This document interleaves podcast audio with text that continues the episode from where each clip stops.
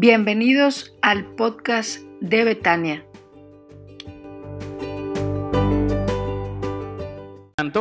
Y les leo Mateo 14, versículos del 22 al 33. Prenda su Biblia ahí o abra su Biblia ahí, Mateo capítulo 14, versículos del 22 al 33.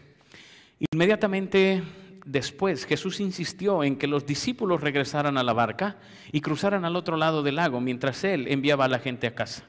Después de despedir a la gente, subió a las colinas para orar a solas. Mientras estaba allí, solo cayó la noche. Mientras tanto, los discípulos se encontraban en problemas lejos de tierra firme, ya que se había levantado un fuerte viento y luchaban contra grandes olas. A eso de las tres de la madrugada, Jesús se acercó a ellos caminando sobre el agua. Cuando los discípulos lo vieron caminar sobre el agua, quedaron aterrados, llenos de miedo, clamaron, es un fantasma. Pero Jesús les habló de inmediato, no tengan miedo. Dijo, tengan ánimo, yo estoy aquí.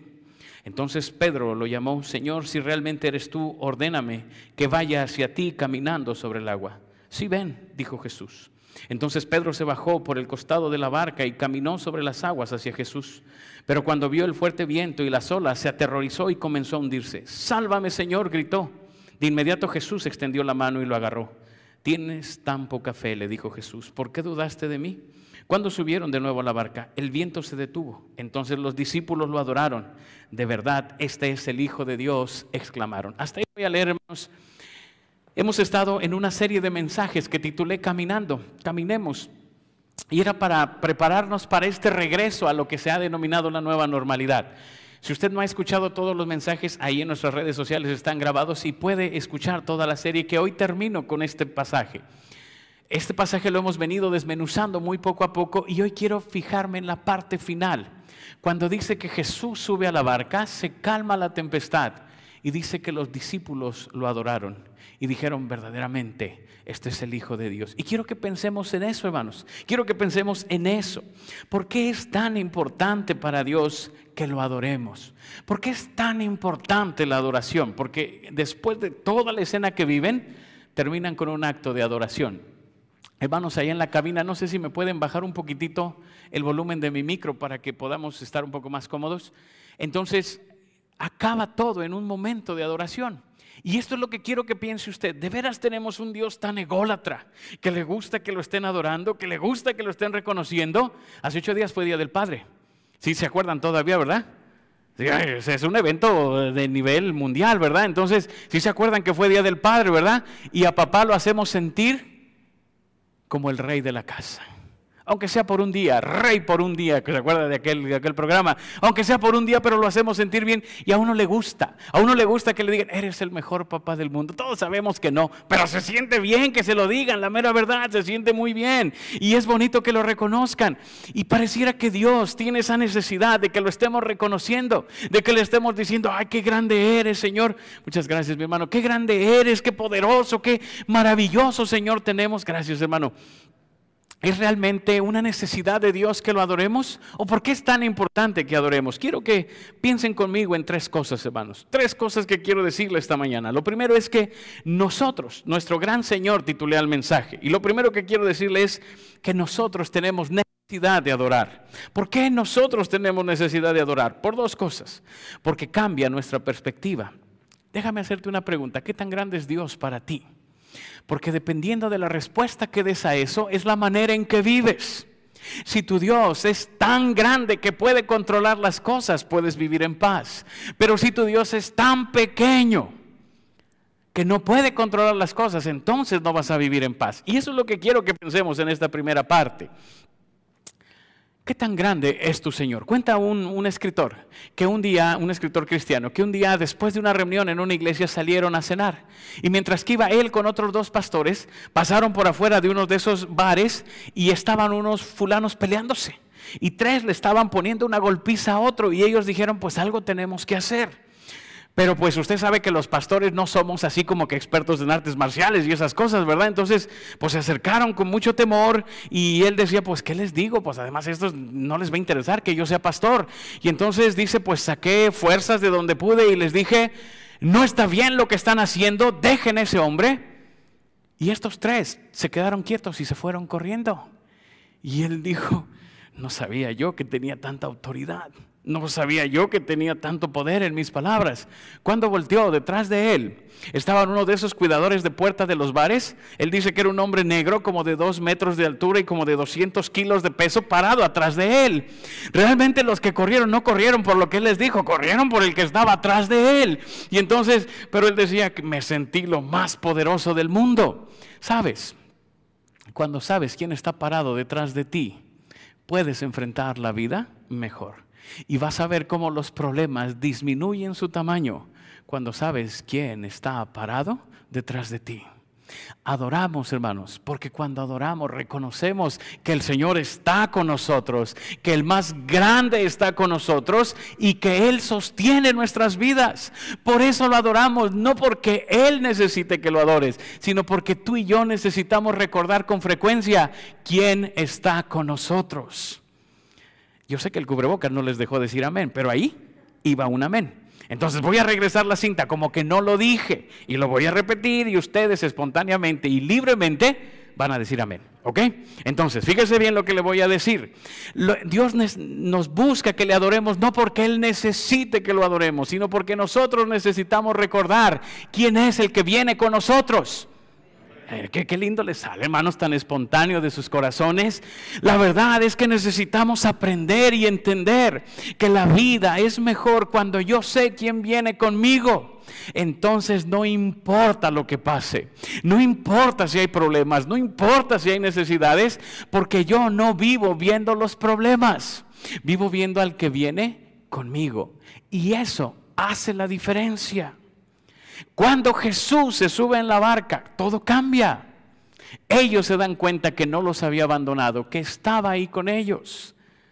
Déjame te digo algo. A veces sucede algo en nuestras familias, en nuestras vidas, en nuestras iglesias, en donde sea.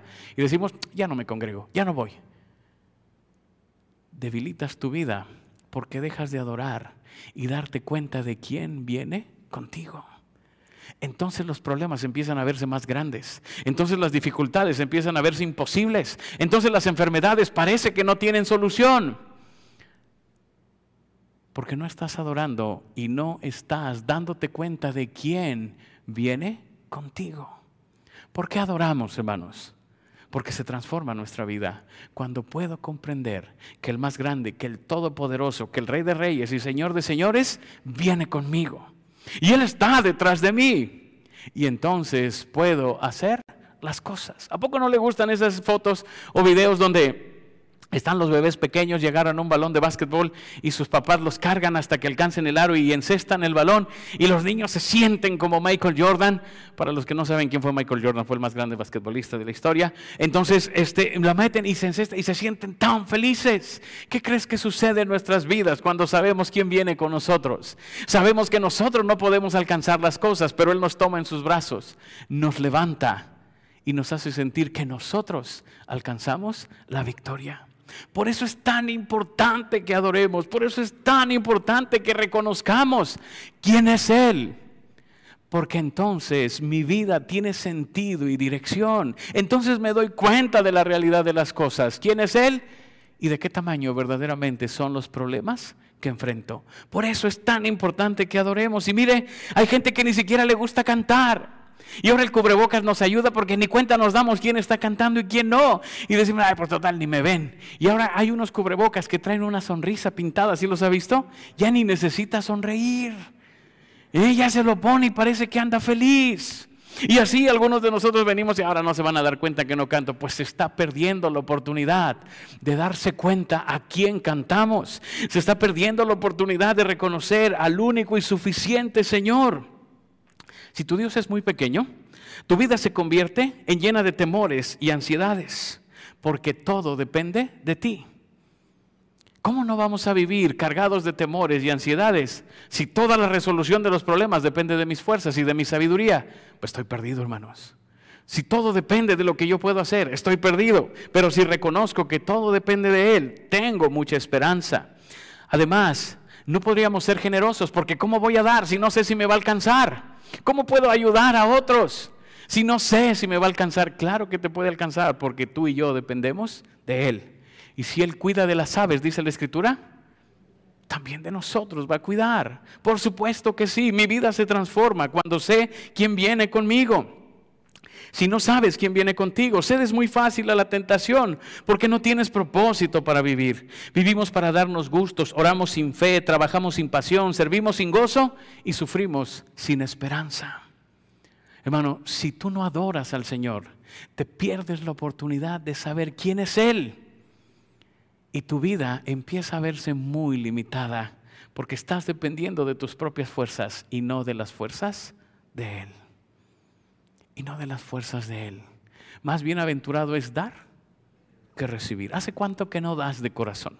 ¿Hace cuánto que no das de corazón? Que dices, voy a regalar esto, voy a darle esto a quien necesita. No, no, es que no sé si me alcance. ¿Qué tal que regalo ropa y luego ya no tengo? ¿Eh? ¿Y cuánta ropa hay ahí en tu closet que ni te pones, que ni usas? ¿Cuánta ropa tienes en tu closet que se achicó ahora en la pandemia? No, porque después de la pandemia como que la ropa se achicó. Y bueno, ¿y por qué no la regalamos? ¿Y qué tal que bajo de peso? La verdad, la verdad, la verdad, así como vamos, dudo, dudo que lo hagamos, pero bueno, ¿por qué no podemos dar? Porque no nos hemos dado cuenta del Señor que tenemos. Necesitamos adorar porque esto cambia nuestras vidas. Lo adoramos no porque Él necesita, sino porque nosotros necesitamos de Él. ¿Sabe por qué? Porque somos muy propensos a la autosuficiencia. Y eso es lo segundo que quiero decirle. Lo adoramos porque cambia nuestras vidas. Somos muy dados a pensar que yo puedo hacer las cosas por mí mismo. Somos muy dados a pensar que yo puedo resolver esta vida. Yo estudié, yo tengo recursos, yo tengo dinero, yo tengo... ¿Quiere que le diga la verdad? La Biblia dice que todas las cosas son de Él, por Él y para Él. La verdad, hermanos, es que todo lo que tenemos es prestado. Todo lo que tenemos, mucho o poco, es prestado. Tarde que temprano, todo se va a quedar aquí. No lo quiero poner a pensar en ese momento, pero esa es la verdad. Llegará un momento en donde no nos llevaremos nada. Ahora, con esto no quiero decir que se quede sin buscar, progresar, y no, no, haga lo que tenga que hacer. Pero no se olvide, no se olvide que nada de lo que hay aquí es nuestro, todo le pertenece a Él. Todo nos lo ha prestado Él. Por eso lo adoramos, porque sabemos que todo viene de Él, porque Él ha hecho las cosas para nosotros. Si no tenemos un corazón dispuesto para adorar al Señor, pudiéramos ver una salsa ardiendo y no nos daríamos cuenta que Él está ahí. Podríamos ver que el mar se abre y no nos daríamos cuenta que Él está ahí. Mucho más allá, hermanos. Podríamos oír un bebé llorar en un pesebre en Belén y no nos daríamos cuenta que Él está allí. Porque Herodes y mucha gente supo del pesebre en Belén, pero no confiaron en Él, porque no tenían un corazón dispuesto. Es probable que si no adoras, no preparas tu corazón y no alcanzas a ver a Dios en todo. ¿Sabes? Escribí aquí una frase que quiero compartirte. Cada día nuestra vida está llena de teofanías que pueden pasar sin que las veamos. Las teofanías son aquellos lugares donde Dios se presenta, donde Dios se hace visible y pudieras pasar sin verlo, porque no te das cuenta de las cosas. ¿Hace cuánto que no te das cuenta que Dios está hasta en las cosas pequeñas? Ya les dije, y están mis hermanos aquí en Saltillo, que son testigos que pastoreé en Saltillo, pero antes pastoreé en la Ciudad de México. Y estando en la Ciudad de México, hermanos, eh, ya el piano que teníamos ya, ya estaba, ya, ya era un montón de madera, más que piano ya era madera y fierros. Entonces dijimos, hay que comprar un piano nuevo, pero hay que comprar un piano eléctrico. Este, un piano, piano, pero eléctrico. Entonces fuimos a una sucursal de la, de la casa Yamaha y fuimos el que tocaba, el ministro de música, yo y mi hermano. Estábamos los tres ahí y entonces empezamos a ver los precios de los pianos. Haga de cuenta que nosotros llevábamos como 15 mil pesos y los pianos costaban como 45 mil. Entonces, más o menos, no se lo estoy vendiendo, le estoy diciendo cantidades así nada más, ¿no? Entonces, eh, estábamos ahí y, se acercó un vendedor y nos dijo, este, ¿sí desean algo? Sí, este, queremos un piano para una iglesia. Ah, muy bien. ¿Y cuál les gusta? No, pues este. Y costaba como cosa de 40 mil pesos. Y, y dice, y le digo, pero nada más traemos 15 mil pesos. Y usted sabe lo que los vendedores hacen cuando uno dice eso, ¿verdad? Si nos voltea a ver como, Ok, déjeme ver si encuentro algo. Y yo creo que entró a ver si encontraba una flauta, ¿no? De esas que tocábamos en la secundaria, porque era para lo que nos iba a alcanzar. Se metió y tardó mucho en salir, mucho, mucho. Yo creo que más de 40 minutos no salía. Y nosotros ahí esperando y diciendo, pues yo creo que hasta de pena ya no quiere ni salir, mejor vámonos. Cuando ya nos íbamos a ir, salió una persona y dijo, ¿quiénes vienen de la iglesia? Y le dije, nosotros. Y me dijo, ¿qué es usted de la iglesia? Le dije, yo soy el pastor y le di una, una tarjeta. Y me dijo, ¿para qué quieren el piano? Y le digo, pues es que ahí cantamos al Señor y, lo usamos para la alabanza. Ok, me dice el vendedor que traen 15 mil pesos. Pues vamos a decir 15 mil 100 para que no se oiga tan feo, ¿verdad? Como 15 mil 100 traemos. Y dice, ok, ¿cuál quieren? Pues ese. Ok, se los voy a dar en 15 mil pesos. Y nos quedamos los tres fríos así. Y le dice, nomás se llevan ese que está ahí de exhibición. No, pues claro que nos llevamos ese, ¿no? Y, y, dice, sacamos el dinero y se lo dimos así en billetitos. Y me dice, este, ¿de veras es para una iglesia? Y le digo, sí. Dice, sácales uno nuevo de caja. Y nos dieron uno nuevo de caja. No nos dieron el de exhibición, nos dieron uno nuevo de caja. Y ya en lo que se hacía el trámite y todo, le dije yo, oye, perdóname que te pregunte esto, pero ¿por qué nos bajas el precio tanto?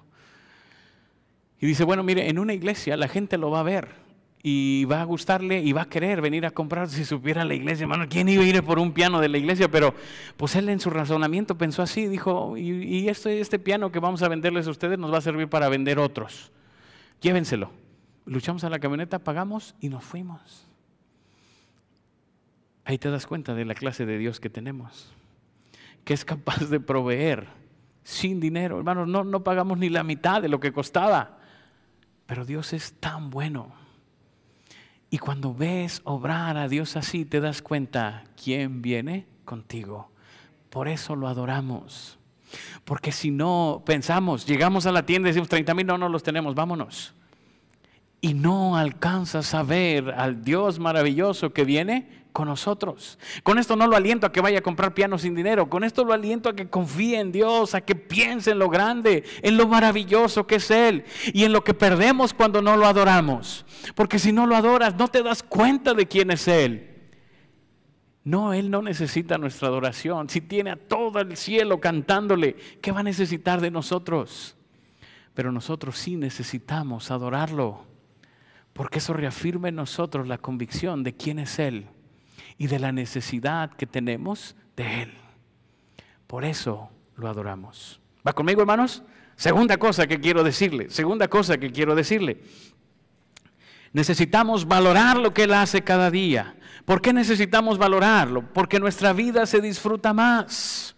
Nuestra vida se disfruta más. Hemos caído en una vida mecánica en la que ya vivimos sin valorar lo que Él hace. Ay, voy a hablar aquí, ya me voy a quemar porque mi hermano es piloto y entonces voy a decir, vivimos ya con el piloto automático puesto, ya nos vamos, ya no valoramos nada, no apreciamos nada, no sentimos nada, pasamos por la vida como si las cosas no sucedieran.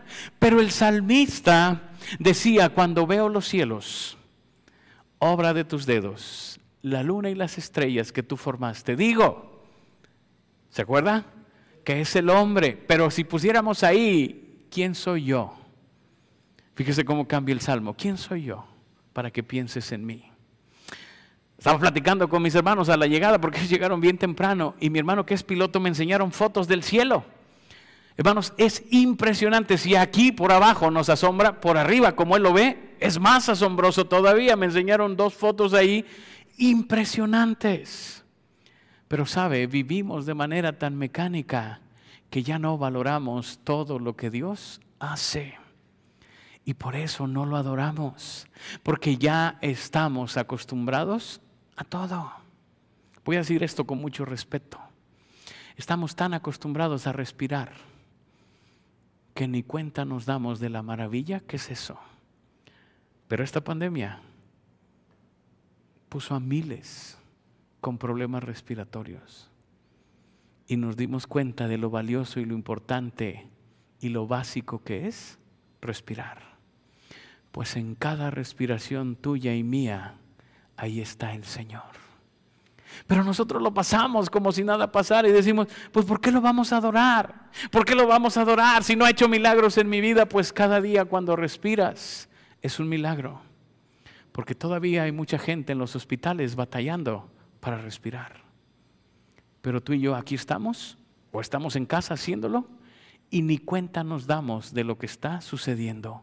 Porque ya vivimos de manera tan mecánica que ya no nos damos cuenta de las cosas.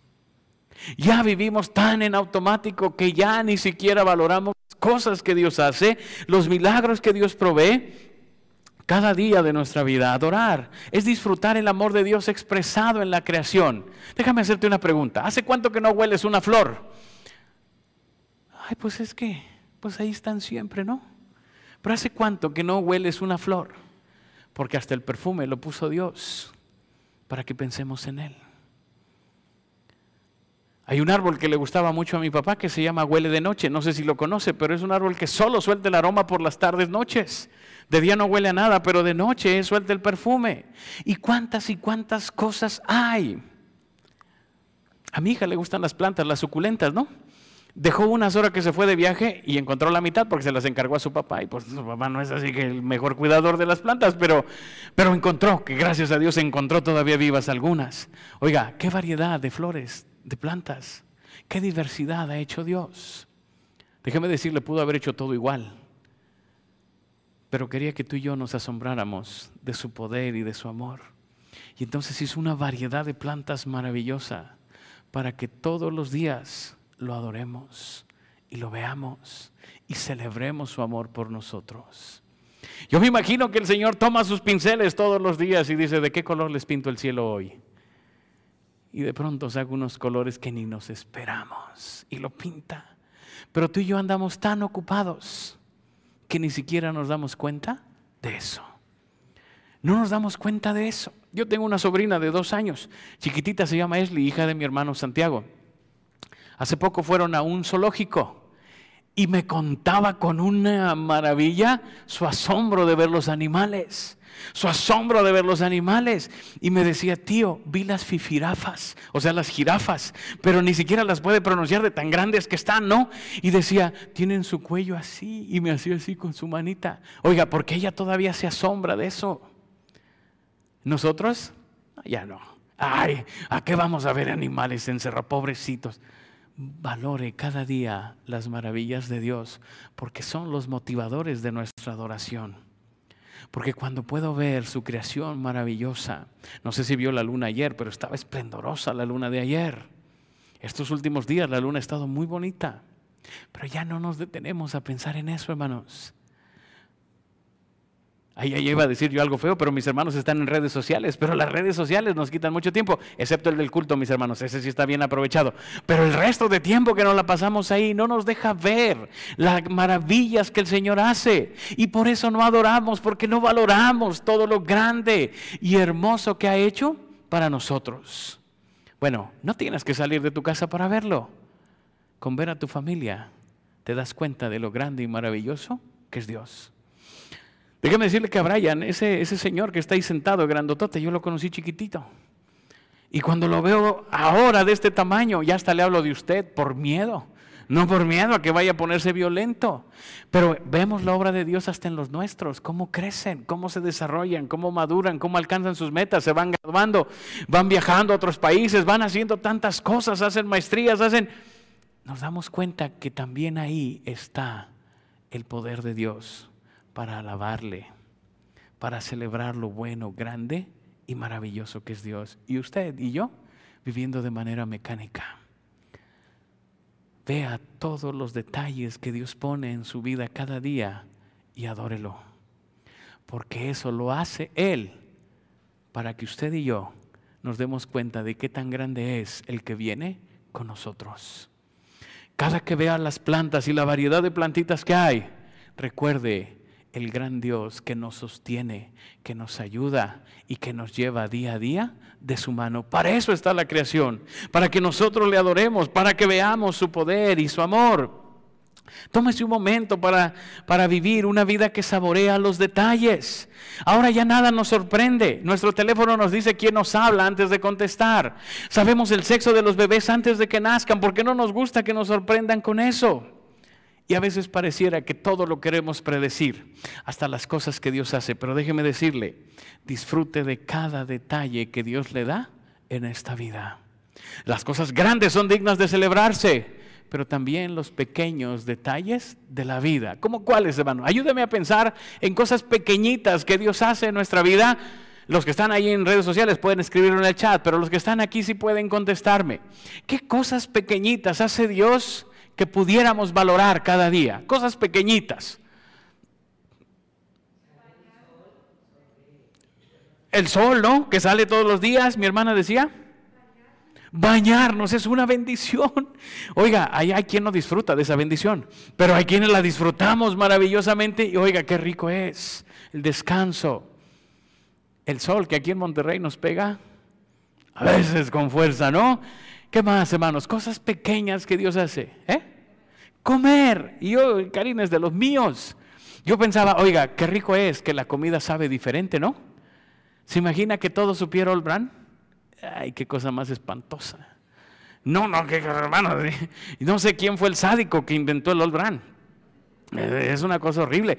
Yo dejé de comerlo porque ya inclinaba las orejas así como las vacas. No, está, eso está feo, hermano. No, no. Pero no, no sabe eso la comida Old Brand todos los días. O sí, en su casa sí. Clasecitas de cocina, mis hermanas. Porque la comida sabe diferente, ¿no? Hay a quien nos gusta lo salado. Hay a quien le gusta lo dulce y hay a quien le gusta hasta lo amargo. No, la toronja no le sabe amarga. O nada más a mí me sabe amarguita. En mi casa la comen, pero yo sí no le entro.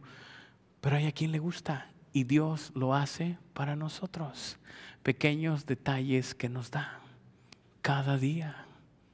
Bueno, déjeme decirle a los que somos papás, el saludo de nuestros hijos es una bendición o no.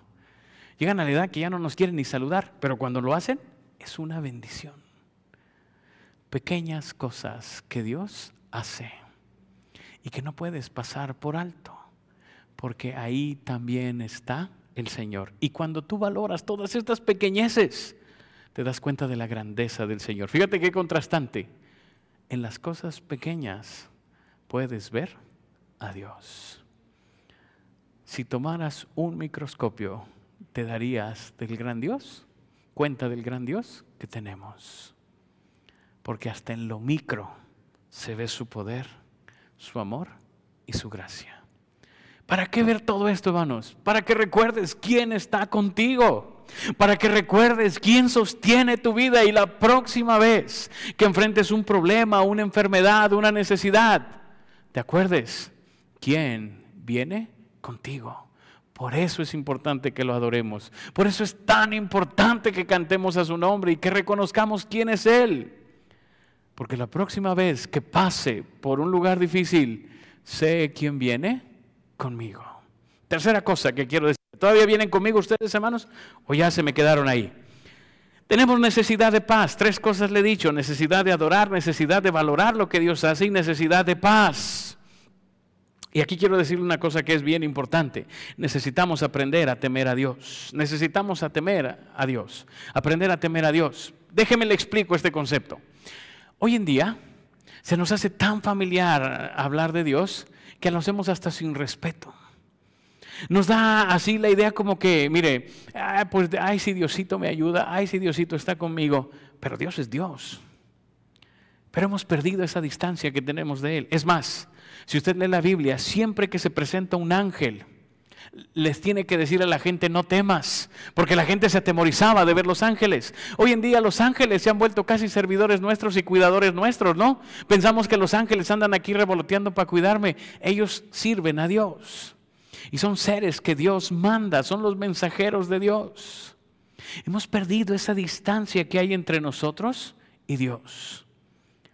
Y cuando hablo de temer a Dios, déjenme leer una definición, hermanos, para que estemos hablando de lo mismo.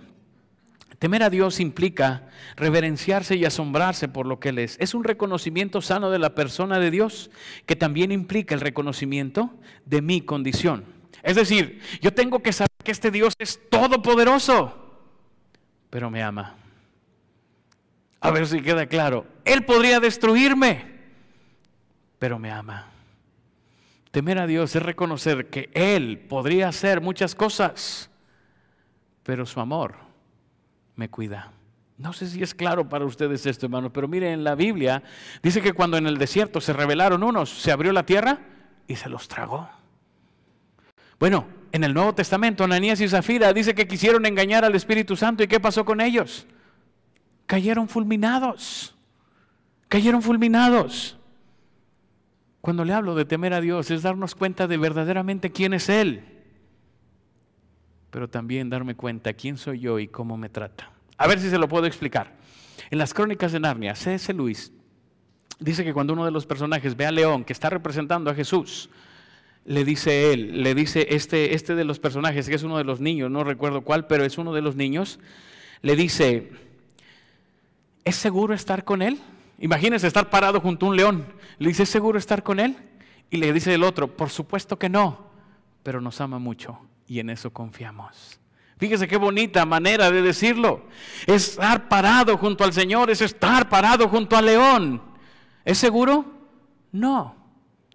Lo que es seguro es que nos ama y que ha prometido que nos hará bien. Ciertamente el bien y la misericordia me seguirán todos los días de mi vida. ¿Sí se da cuenta? Tenemos un gran Dios que podría destruirnos con solo pensarlo pero es tan bueno, tan amoroso, tan misericordioso que nos cuida. Y que este gran poder no lo usa en contra nuestra, lo usa a nuestro favor. Ahí ve amén también, hermanos. Amén. Este gran poder no lo usa en contra nuestra, lo usa a nuestro favor. Por eso podemos adorarle. Por eso le tememos. ¿Por qué? Porque podría hacer muchas cosas. Pero por amor a nosotros, no las hace nos trata con amor y con bondad. Es más, nos trata mucho mejor de lo que merecemos, ¿o no es cierto? Esa es la diferencia entre gracia y misericordia. Gracia es lo que Dios nos da, aunque no lo merecemos. Y la misericordia es lo que no nos da, aunque lo merecemos. Y nos trata con misericordia, no nos da lo que merecemos, porque nos ama. Pero eso no quiere decir que no sea un Dios temible poderoso, lento para la ira y grande en misericordia. Y hermano, cuando nosotros tenemos bien claro quién es Él y todo lo que es capaz de hacer, podemos adorarlo mejor. Porque sé quién es y sé cómo me trata. Yo no sé si usted tiene esas experiencias, pero mire, yo tuve una maestra en la secundaria, una maestra de español, que era temible, temible, era brava como ella sola pero a mí siempre me trató bien. No sé por qué. No me pregunte por qué. No era barbero yo, no le andaba haciendo la barba, pero me trataba bien. Me trataba bien. Y aunque todos hablan pestes, pues a mí no me fue mal con ella y yo no puedo decir eso. Nosotros sabemos que Dios pudiera hacer muchas cosas, pero su gracia y su misericordia nos sostienen y nos ayudan. Hermano, a ese Dios adoramos. La próxima vez que tenga oportunidad, póstrese ante Él y adórelo, porque es un Dios temible, pero que nos ama, nos cuida y nos protege. Por último, quiero decirle, hermanos, por último quiero decirle que tenemos esta necesidad de paz también, porque Él es más grande entre más lo conozco. Aquí déjeme decirle, entre más crecemos espiritualmente, más cuenta nos damos del gran Dios que tenemos. A ver, se lo repito. Entre más crecemos espiritualmente, más cuenta me doy de lo grande que es el Señor. Si usted no ha desarrollado un buen concepto de la grandeza de Dios, es porque quizás ha detenido su crecimiento espiritual. Pero entre más creces y conoces a Dios, más te das cuenta de lo grande y maravilloso que es Él. Y este es el problema. Se lo digo quedito para que no me oigan los vecinos. Pero este es el problema. Como no estamos creciendo espiritualmente, no nos damos cuenta del gran Dios que tenemos. Y por eso, algunos aprovechamos para decir, no, pues como ahorita todavía están en eso de que hay que llenar un formato para ir al templo y todo, pues mejor no voy. Porque acá hay tanta lata. si usted y yo nos diéramos cuenta del gran Dios a quien servimos, estaríamos haciendo fila para entrar. Estaríamos diciendo, Señor, quiero conocerte más, necesito más de ti, necesito buscarte más cada día. Pero necesitas crecer espiritualmente, leer la palabra, orar al Señor. Y entre más lo hacemos, más cuenta nos damos del gran Dios a quien servimos. Bien dice Efesios 3:20, Él es poderoso para hacer todas las cosas. La convicción de Pablo es que no había límite para el poder de Dios. Oiga, ¿usted cree que Pablo no tenía problemas? Tenía un montón de problemas. Pero se atrevía a decir en Filipenses 4:13, todo lo puedo en Cristo que me fortalece. Oiga, ese hombre estaba en prisión, ese hombre estaba pasando penurias, ese hombre estaba mal, pero se atrevía a escribir, todo lo puedo en Cristo que me fortalece. ¿De dónde sacaba esa locura? De su desarrollo espiritual, de darse cuenta del gran Dios a quien servía. Y él decía, pues me tendrán preso. Pero ni así detienen el avance del Evangelio. Me encanta, hermanos, cuando a Pablo lo tienen en arresto domiciliario, allá en Roma. Dice, porque todo el pretorio ha habido de Cristo. ¿Sabe que a Pablo le encadenaban un soldado? Y Pablo se le encantaba porque decía, me traen carne fresca. ¿Verdad? Le, amarraban un soldado ahí con cadenas y le decía a Pablo, te he platicado de Jesús. Y el otro tenía una guardia de ocho horas, cuando menos, y no es que doce. Y decía, pues tengo doce horas para platicarte de mi Señor y Salvador. Y Pablo empezaba a predicarle, y soldado que le ponían, soldado que le predicaba. Yo creo que decían entre los soldados, me toca con Pablo, mm, te toca sermón. Porque Pablo veía a Dios tan grande que no se podía callar que no podía dejar de decir la grandeza del Señor a quien servía. Pero ¿sabe por qué?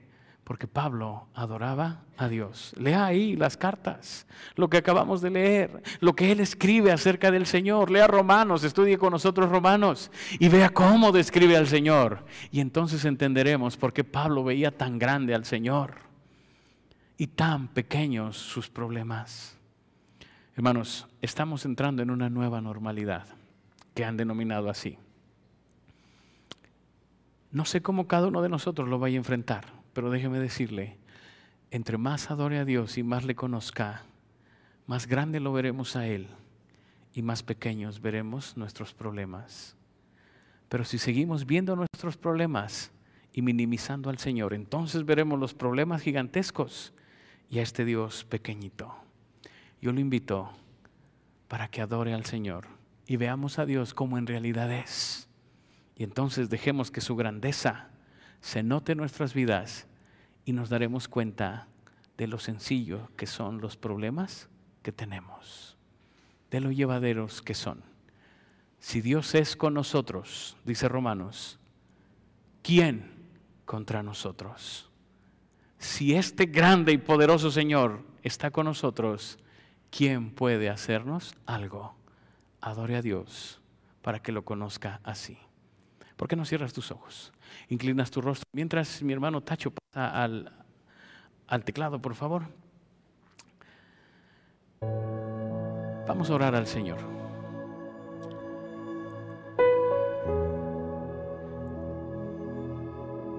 Y quiero invitarte para que pienses, ¿cómo es Dios en mi vida?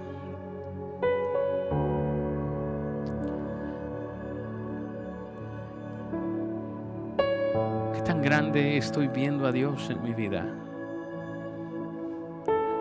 Porque de la respuesta a esa pregunta depende mucho cómo estás enfrentando la vida.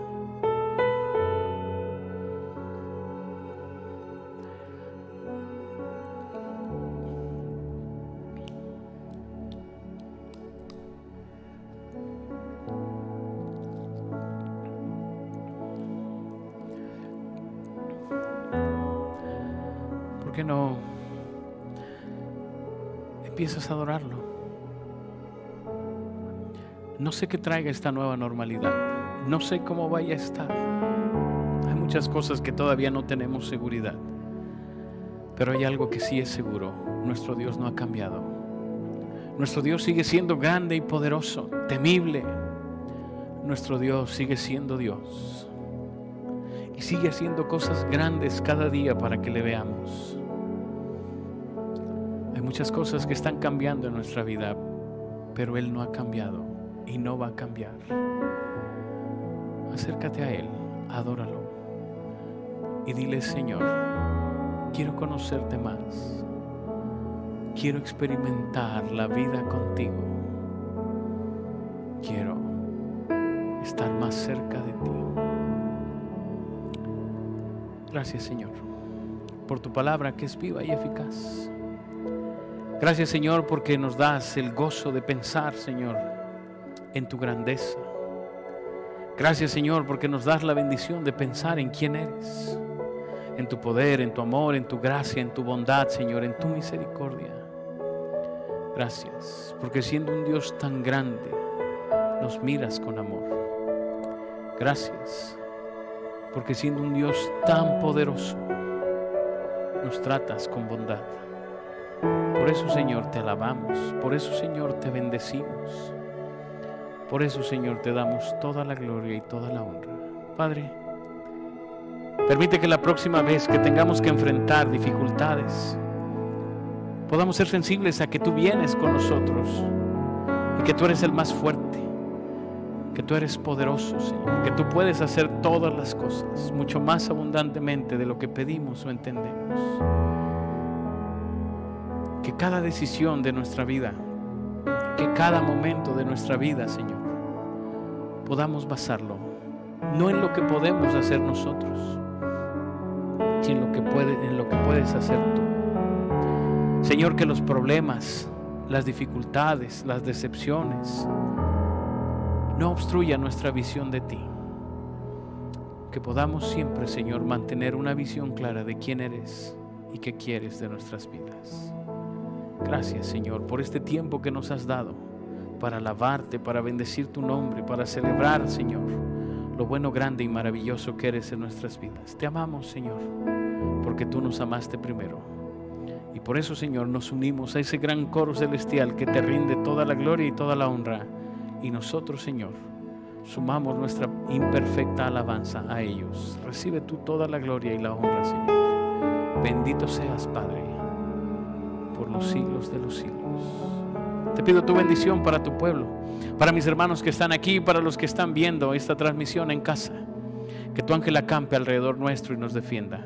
Que Señor podamos experimentar tu presencia en nuestras vidas cada día y que podamos ser luz a los que están en tinieblas y llevar, Señor, esperanza a los que viven sin ella. Úsanos con poder esta semana, Padre. Guárdanos, bendícenos y ayúdanos, te lo suplico, Señor en Cristo Jesús. Amén.